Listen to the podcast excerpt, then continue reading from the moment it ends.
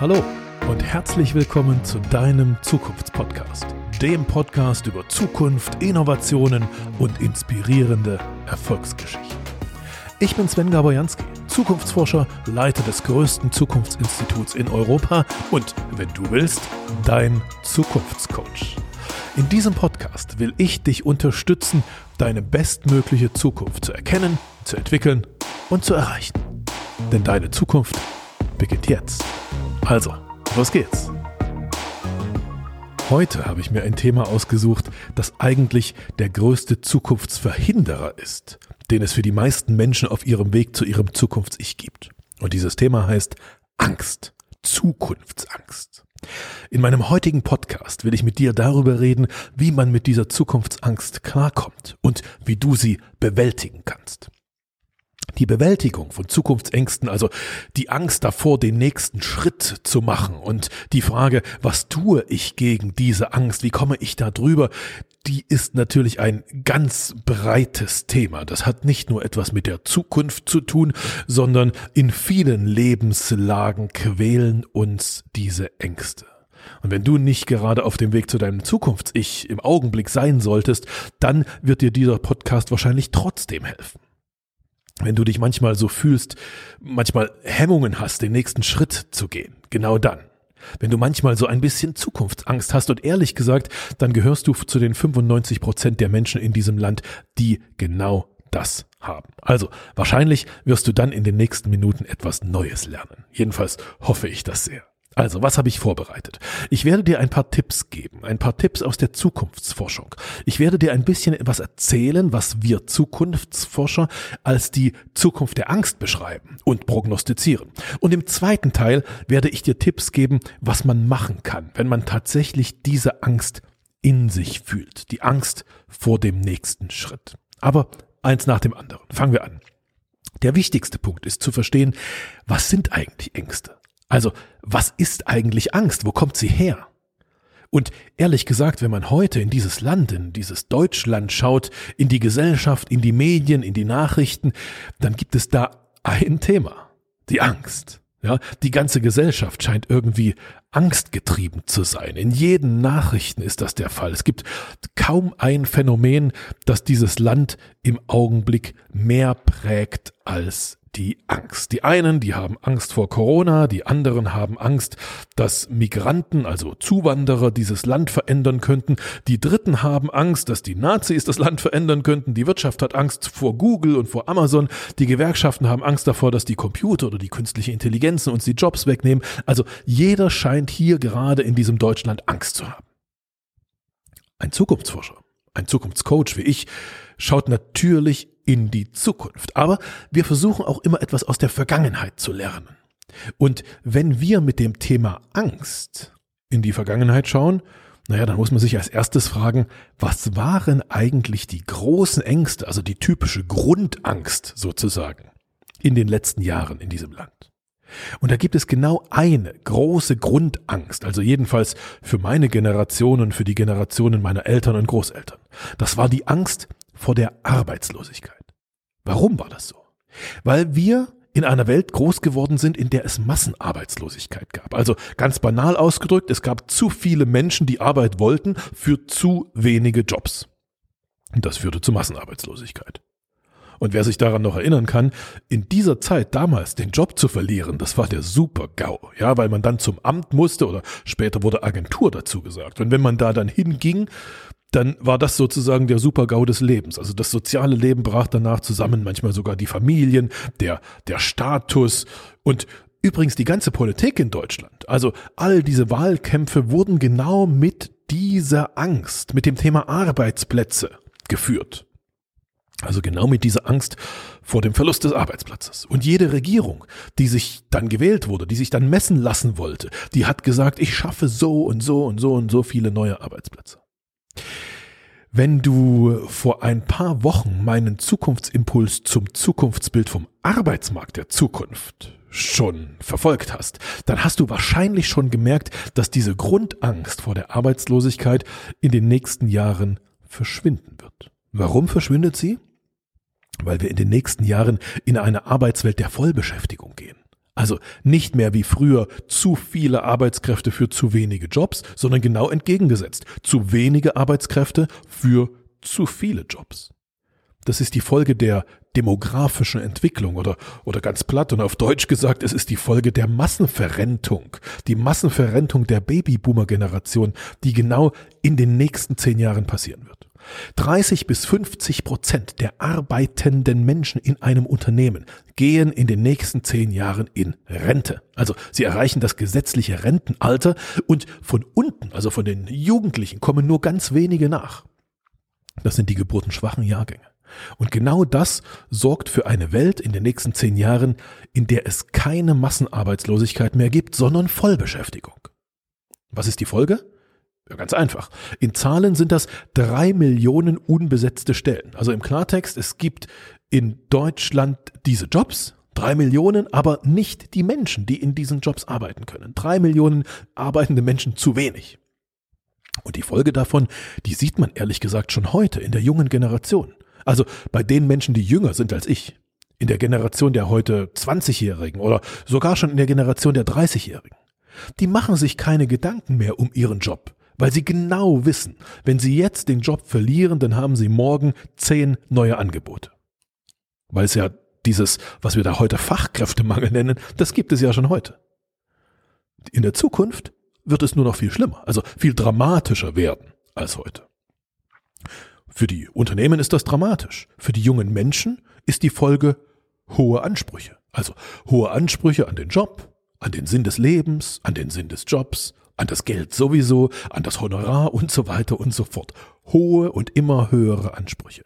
Und das heißt auf der anderen Seite, wir reden ja heute über Angst, das heißt, dass diese Angst, diese Grundangst vor der Arbeitslosigkeit einfach verschwindet. Also nicht sofort, aber Schritt für Schritt. Und was kommt danach? Was entsteht da für eine neue Angst? Es entsteht eine neue Angst der vielen Optionen. Also im Klartext, wenn ich immer zehn verschiedene Jobs zur Auswahl habe, wenn ich über zehn oder auch mehr Malmöglichkeiten habe, dann nennen wir Zukunftsforscher das die multioptionale Orientierungslosigkeit. Was heißt das? Multi-Optionen heißt ganz viele Optionen. Und weil das eben so viele sind, bin ich überfordert und kann nicht wählen. Ich kann mich nicht für etwas entscheiden. Ich bin orientierungslos, weil ich so viele Optionen habe. Und was machen wir dann in dieser Multi-Optionsgesellschaft? Naja, wir haben immer Angst.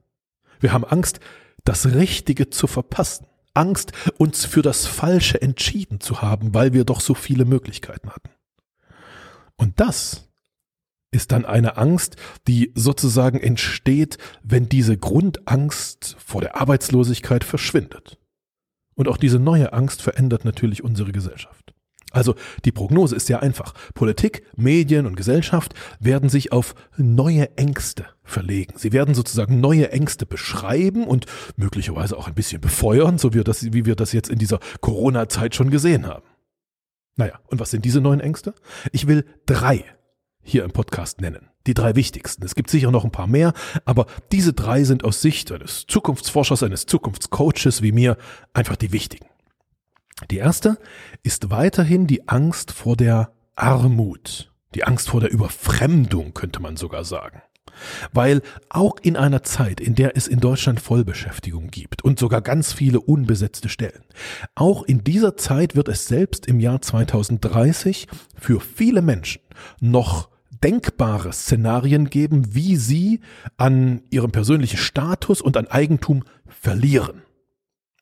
Solche Situationen sind beispielsweise, wenn die Menschen das Gefühl haben, dass der Staat größere Teile des staatlichen Geldes nicht für mich, sondern für andere ausgibt. Das ist ein ganz starker Treiber, äh, ein, ein Treiber der Abneigung gegen die Zuwanderung. Es ist sozusagen die Angst oder der Eindruck, selber nicht genug davon zu bekommen und die Mittel, die gehen alle zu den anderen. Und was ist die Gegenmethode?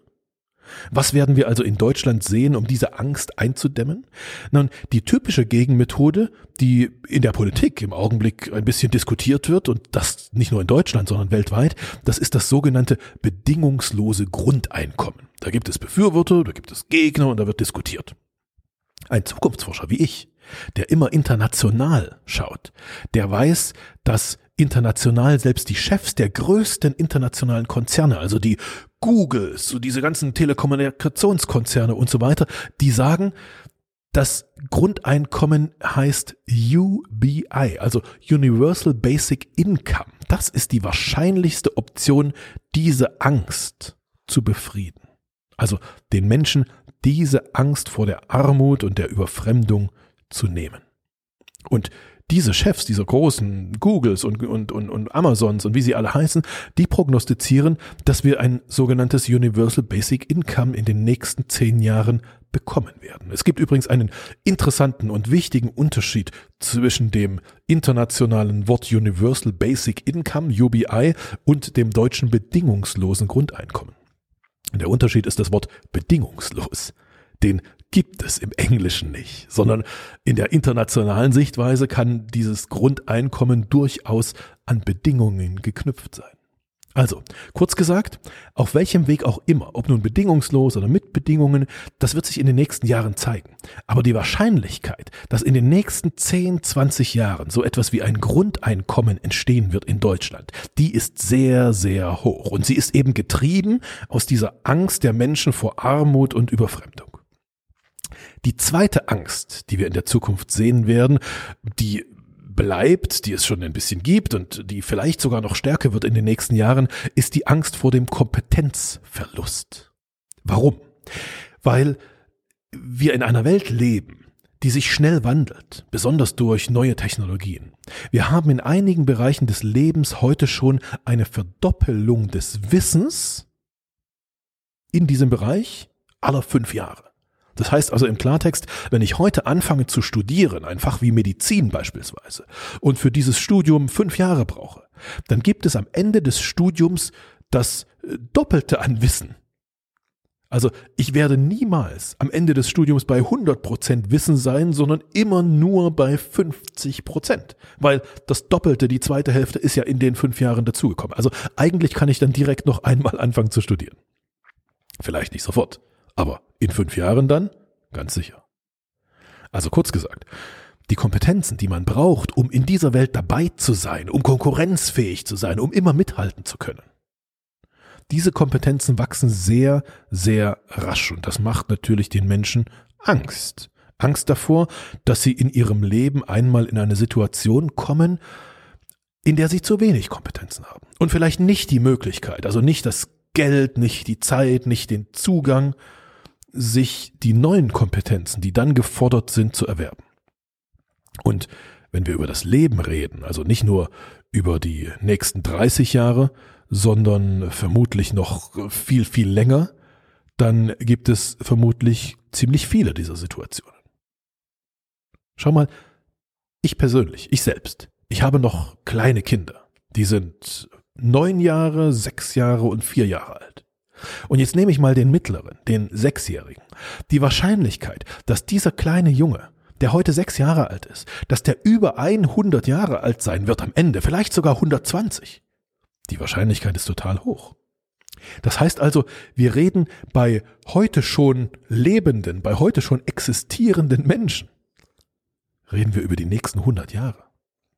Und wenn dieser Wandel in den Kompetenzen und Technologien in diesen nächsten 100 Jahren so in einem rasanten Tempo weitergeht wie bisher, dann reden wir über sehr, sehr viele Situationen im Leben meines Sohnes, an, de an denen er sich neue Kompetenzen erwerben will und muss.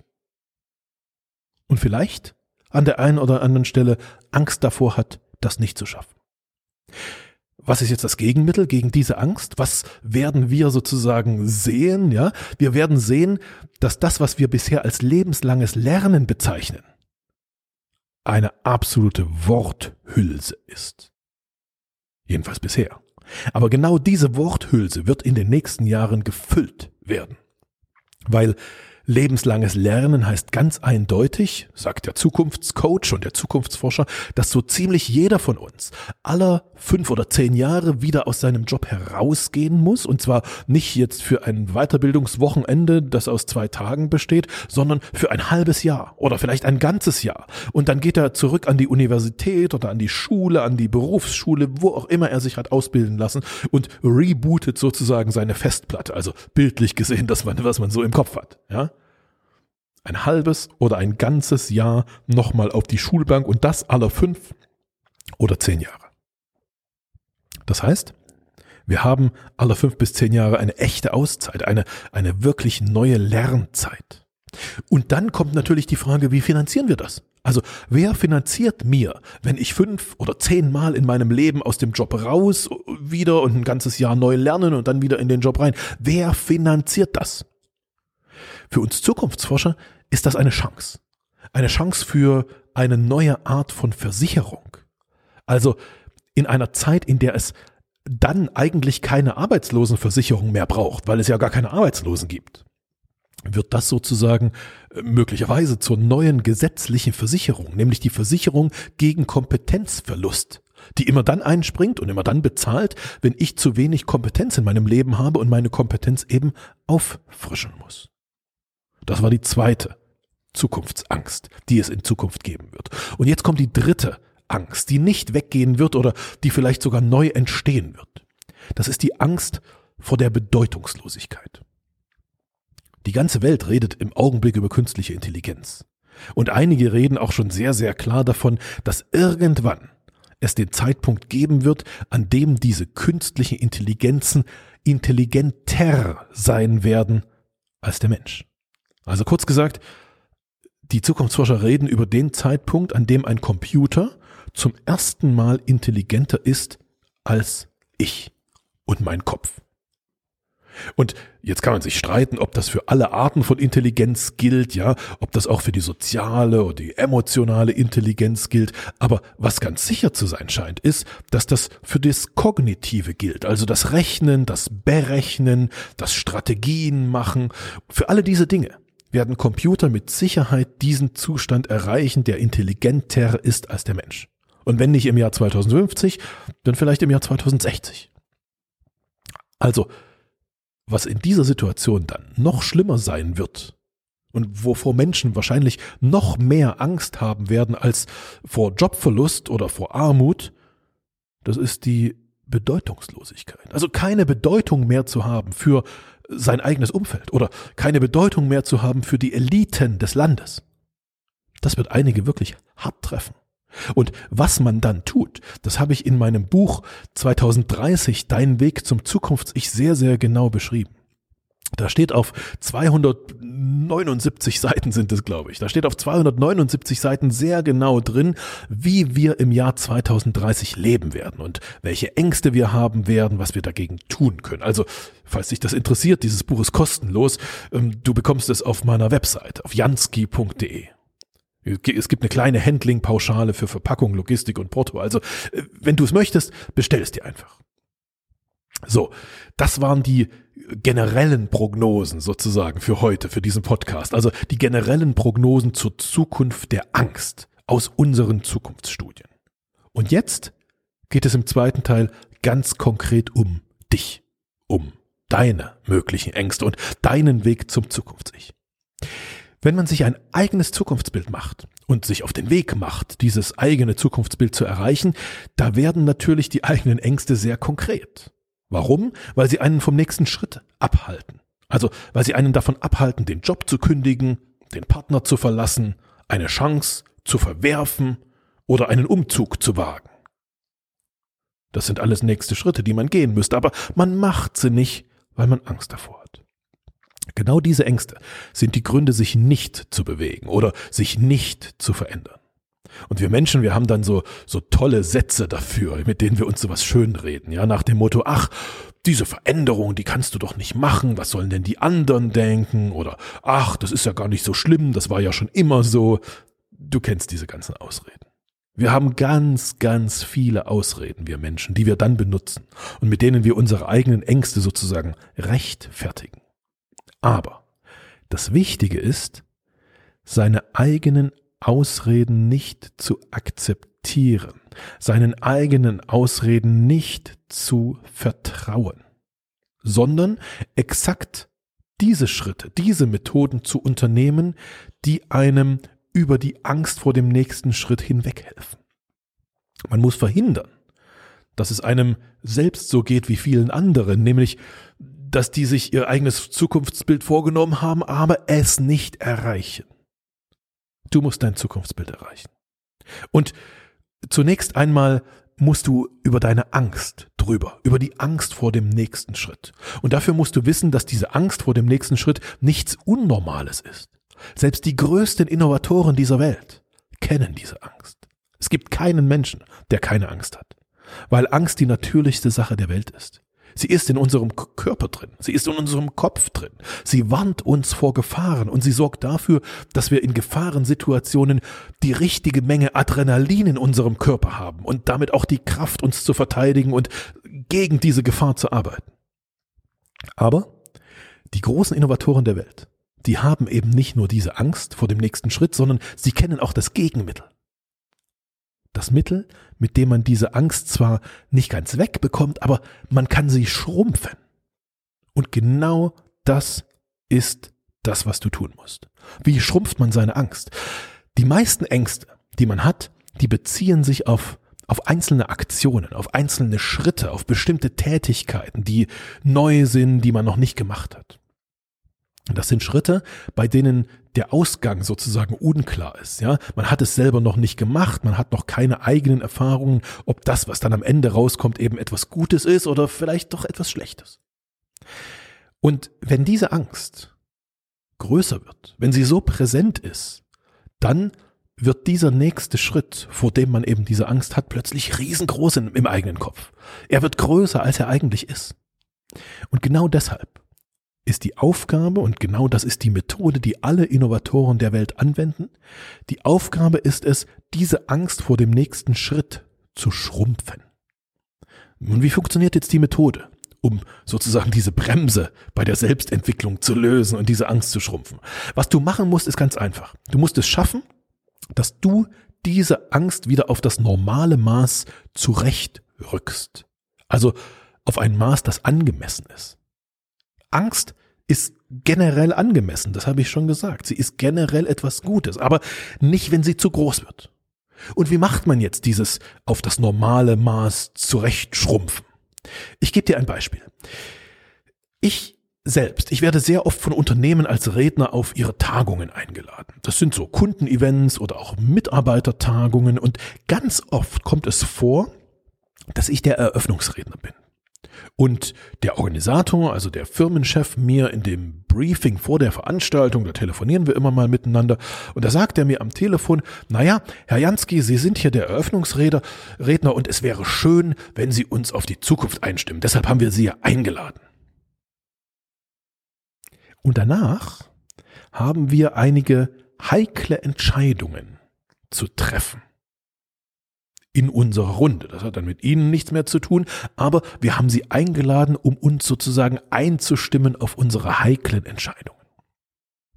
Also heikle Entscheidungen, ehrlich gesagt heißt das immer, dass diese Entscheidungen im Strategiekreis, in der Führungsriege eines Unternehmens schon länger diskutiert wurden.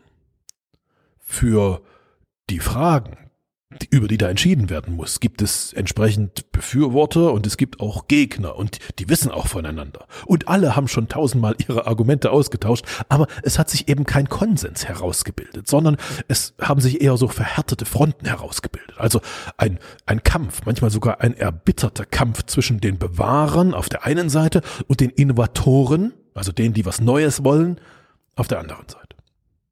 Und dann sagt dieser Vorstand im Briefing-Telefonat zu mir, Herr Jansky, Ihre Aufgabe ist es, uns alle so einzustimmen, dass wir das Neue beschließen, ja, damit unser Unternehmen und alle einverstanden sind mit dem Neuen und dass wir in eine neue Zeit gehen können und diese Innovationen umsetzen. Das ist eine heikle Aufgabe. Und was mache ich dann? Ich habe eine Methode, die an dieser Stelle immer wirkt. Und zwar lenke ich zu Beginn meines Vortrages dann den Blick zuerst weg von der heutigen Entscheidung. Also ich erzähle denen, was sich in den nächsten zehn Jahren alles verändern wird. Und da gehen wir durch Technologien, die werden sich verändern und da kommen neue Wertschöpfungsketten, die werden sich verändern und dadurch werden sich auch die Geschäftsmodelle verändern und die Kunden werden andere Kundenbedürfnisse haben, also all diese Sachen alles, was sozusagen in den nächsten fünf bis zehn Jahren so passieren wird. Und da rede ich drüber und äh, natürlich auch darüber, welche Auswirkungen dann das auf das Unternehmen oder die Organisation haben wird und welche Fragen sie dann in den nächsten zehn Jahren zu beantworten haben. Und erst ganz am Ende meines Vortrages komme ich dann zurück auf die aktuelle Situation, also auf die heutige Entscheidung. Und immer wenn ich das so mache, dann spüre ich, wie durch diese großen Zukunftsfragen über die ich vorher eine Stunde lang geredet habe, wie die Wichtigkeit dieser heute anstehenden Entscheidung zusammenschrumpft. Weil die Leute endlich verstanden haben, also wenn wir in den nächsten zehn Jahren so viel mehr zu entscheiden haben, wenn um uns herum in den nächsten zehn Jahren quasi alles neu entsteht, dann ist diese heutige Entscheidung eher so eine kleine Sache. Und nach 60 Minuten Vortrag komme ich dann tatsächlich immer genau auf diesen Punkt zu sprechen. Und ich sage dann immer, schauen Sie, was auch immer Sie heute entscheiden, ob Sie das in die Richtung A oder in die Richtung B entscheiden, das weiß ich nicht. Das ist auch nicht meine Verantwortung, das ist Ihre Sache. Aber meine Bitte ist, machen Sie das bitte so, dass Sie wissen, dass es nicht Ihre letzte Innovationsentscheidung oder Veränderungsentscheidung gewesen sein wird, die Sie treffen werden. Im Gegenteil, sie werden in den nächsten Jahren viele, viele andere und viele größere Entscheidungen treffen müssen. Und deshalb treffen Sie bitte heute Ihre Entscheidung in einer Art, die respektvoll ist und die es Ihnen möglich macht, dass Sie auch die kommenden, vielleicht noch wichtigere Entscheidungen gemeinsam treffen können. Und siehe da, wir haben die Angst geschrumpft. Wir haben die Angst vor der heute anstehenden Entscheidung bei den einen geschrumpft.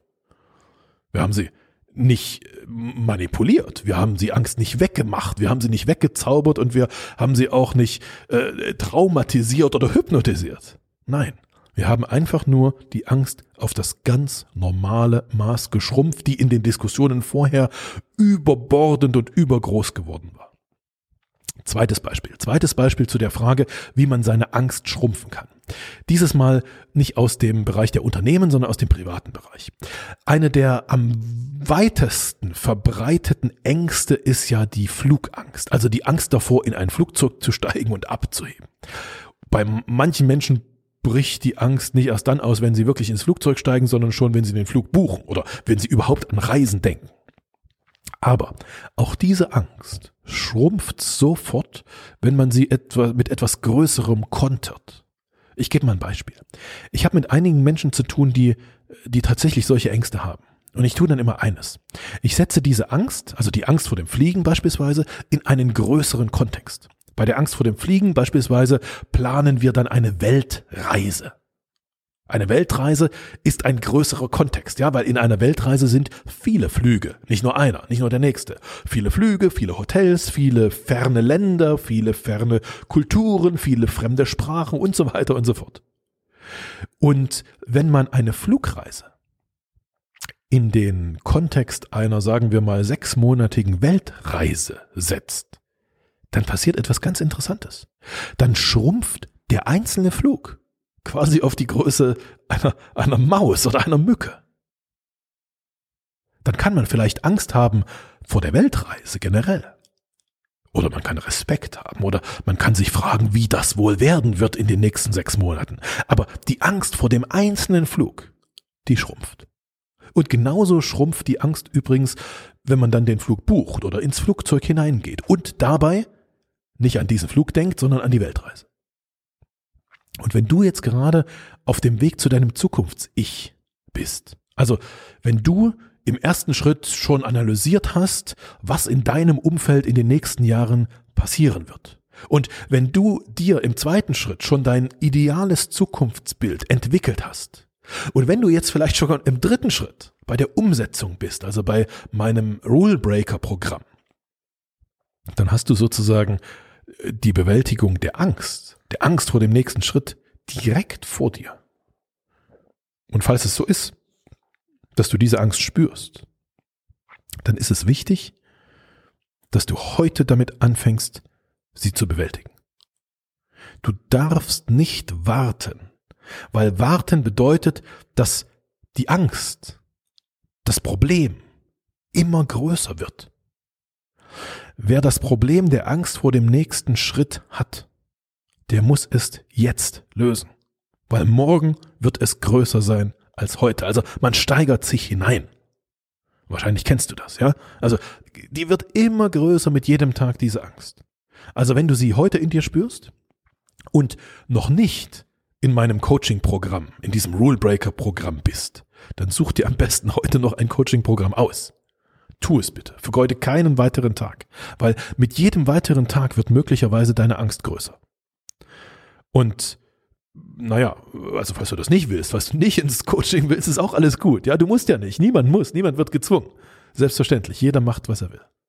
Aber dann kann ich dir, naja, nicht, nicht individuell, nicht konkret, nicht persönlich helfen, sondern dann kann ich dir nur mit einem allgemeinen Tipp helfen. Also, der allgemeine Tipp ist, bevor du dein nächstes Veränderungsprojekt startest, hebe bitte deinen Blick. Also übertragen gesagt, wenn du eine Flugreise buchst, hebe deinen Blick und schau auf die Weltreise. Denke an das Große. Denke an dein Zukunftsbild. Denke daran, wie du in fünf Jahren oder in zehn Jahren leben wirst. Wie viel Geld du da verdienen wirst. Was du dann für eine großartige Familie haben wirst. Denk an deine Kinder, die du dann haben wirst. Und was die dann machen. Also, denke bitte beim nächsten Schritt nicht an den nächsten Schritt, sondern an dein Zukunftsbild an das große Zukunftsbild. Und schon schmilzt der nächste Schritt auf eine akzeptable Größe. Spür in dich rein. Spür den Stolz. Den Stolz, den du in fünf Jahren, in zehn Jahren für dich empfinden wirst. Für das, was du erreicht hast in deinem Zukunftsbild. Spür in dich rein und spür die Bewunderung deiner Kinder. Für dich, für deinen Weg und dein Zukunftsbild. Und meinetwegen spüre auch den Neid deiner Kollegen und Nachbarn. Aber versuche dich in dieses große Zukunftsbild hineinzuspüren. Und überlege dir, wie dann Menschen auf dich schauen, die heute an der gleichen Ausgangslinie stehen wie du, die aber nicht den Mut hatten, den nächsten Schritt zu gehen, die von ihrer Angst gehemmt wurden, zurückgehalten wurden, die an dieser Ausgangslinie stehen geblieben sind. Also kurz gesagt, Versuche bitte gedanklich von deinem Zukunfts-Ich in der Zukunft aus zurückzuschauen auf dein heutiges Ich und dir darüber klar zu werden, wie wertvoll, wie wichtig es ist, dass du dieses Zukunfts-Ich erreicht hast und dass du eben nicht bei deinem heutigen Ich stehen geblieben bist. Und dann, wenn du das gemacht hast, dann starte, dann springe, dann tue etwas, mache den nächsten Schritt. Ich wünsche dir viel Mut. Ich wünsche dir alle Courage dieser Welt. Und vor allem wünsche ich dir eine tolle nächste Woche. Ich hoffe, dieser Podcast hat dich zum Nachdenken angeregt und er hat dir gezeigt, dass Ängste dich nicht hemmen müssen, sondern dass Ängste dir die Chance bieten, über dich hinauszuwachsen. Ich habe diese Angst vor zu vielen Optionen genannt, die Angst vor der Zukunft, oder die Angst vor der verschwendeten Zeit. Sie sind da. Na klar. Aber du kannst etwas dagegen tun. Gib dich nicht der Angst hin. Tue etwas, um deine Angst zu schrumpfen und du wirst deinem Zukunftsbild näher kommen.